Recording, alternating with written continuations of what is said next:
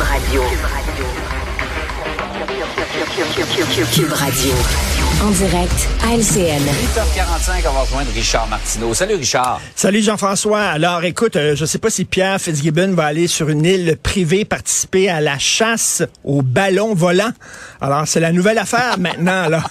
C'est pas les oies sauvages ou les dindons ou quoi que ce soit, c'est la chasse aux ballons Qui sauvages. va trouver le prochain? Ben c'est ça, qui va en abattre deux, trois. Là, donc c'est assez particulier cette histoire-là quand même. Veux-tu me Ouais. dire pourquoi la Chine, qui, euh, qui possède des euh, satellites hyper sophistiqués, nous espionnerait avec des gros ballons qui se promènent, là, qui sont deux fois gros comme des autobus. Je, je sais pas exactement. Très particulier. C'est ça. On, on sait pas, ouais. Est-ce que ça sert à détourner l'attention? À... Il y a quelque chose derrière ça qu'on comprend Ben pas pour l'instant. tout à fait.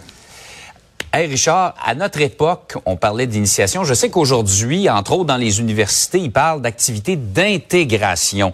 Euh, je fais référence à ce qui se passe, à ce qu'on a appris sur euh, ce qui s'est passé dans le hockey junior pendant des décennies.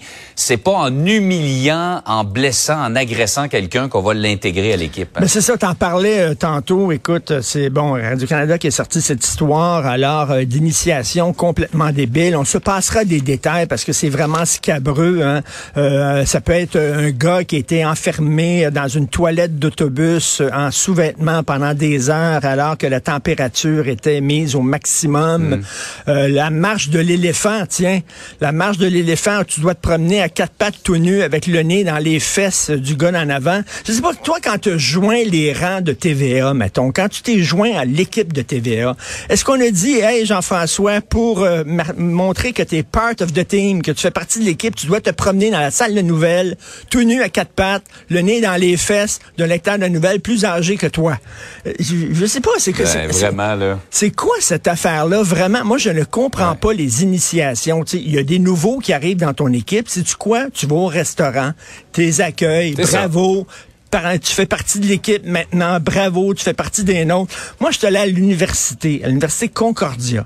Il y avait eu des initiations à l'université Concordia, puis on me dit, il faut que tu participes aux initiations, sinon là, tu vas être mis de côté. Je suis pas allé, je suis pas allé à ces affaires-là. C'est complètement débile. Est-ce qu'on te fait, toi, courir tout nu sur la rue Sainte-Catherine pour montrer que tu fais partie de l'équipe du Québec matin? C'est complètement, c'est n'importe quoi. Et dans le milieu du hockey, on a fermé les yeux en se disant, ça c'est la fameuse expression anglophone, boys will be boys. C'est Ouais, les gars, les gars, ça agit comme ça, c'est le même. Je veux dire, à un moment donné, non. Tu sais, c'est la même chose, les batailles au hockey. Euh, jamais ça serait accepté dans un bar, jamais ça serait accepté sur la rue. Euh, la police interviendrait en disant c'est un voie de fait. Mais là, c'est avec des patins, sur une glace, devant des spectateurs Mm. au hockey. Boys will be boys. Alors, on accepte ça, Ben que ouais. quelqu'un donne un coup de poing sur la gueule d'un autre. À un moment donné, ça n'a pas de maudit bon sens. Il va falloir qu'ils qu'ils allument, là, puis qu'ils disent, et moi, je ne, on ne peut pas croire aujourd'hui qu'il y a des gens qui savaient que ça se passait, des coachs, Ouais. euh, des qui ont membres détourné le regard, qui ont fermé les yeux, qui ont fait comme si c'était correct. Hey, se faire rentrer une épingle dans le pénis. Attends une minute, toi, là, là, sous prétexte que, que tu fais partie de la gang, il va falloir, à un moment donné, arrêter ça. Il y a des gens qui disent, oui, mais euh, tu sais, on va faire payer tout le monde pour une gang de débiles. Mais, tu sais, c'est- non, oui, la situation est rendue tellement grave dans le sport amateur, il y a tellement de problèmes qu'il va falloir, oui, tout à fait, bannir les initiations. Faites venir la pizza, de la bière, puis euh, festoyer, ça. puis dire bienvenue dans la gang, puis ça vient de finir. C'est complètement Exact. stupide, ça. Voyons donc. Parce que à peu près tout ce qui est relaté, ce sont des accusations criminelles. C'est vraiment des gestes criminels, des gestes d'agression, des gestes qui blessent les autres personnes. euh, Mais c'est comme si, parce euh, que c'était le hockey, qui est une sorte de religion, une sorte de clergé, on admet ça parce que c'est Ouais. différent, c'est particulier. Absolument pas. Je veux dire, c'est- C'est ça. ce n'est absolument pas recevable du. Comment on dit ça? Ce qui est arrivé dans la chambre reste dans la chambre. Reste Ben là, dans je pense qu'il y a beaucoup ben de oui. choses qui sont arrivées dans la chambre qui, va sort- qui vont sortir, Sortir de publiquement, la chambre, tout à fait.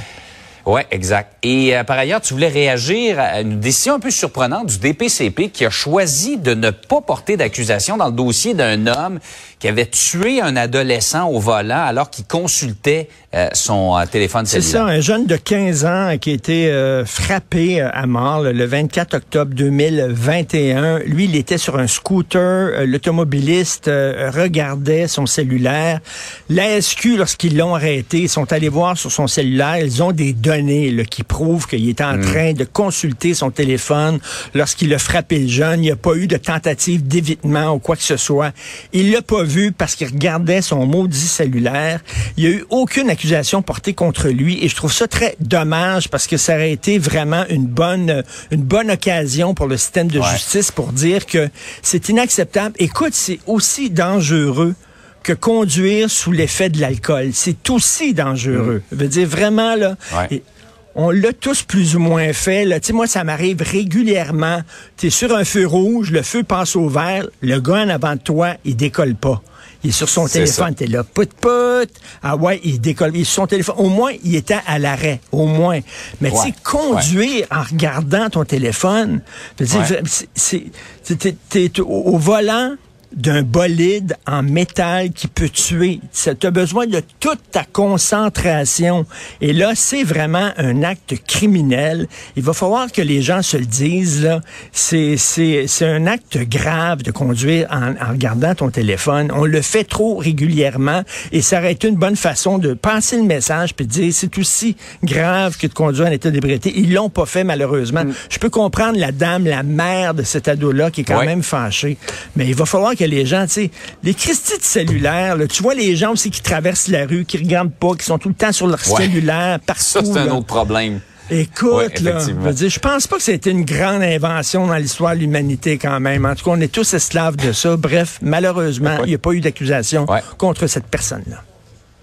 On comprend la, la, la, colère, la frustration de cette mère-là. Richard, Richard, je suis là. Ah, OK, excusez-moi. Salut. Salut, bye. Bonne journée à demain. bonne journée à demain.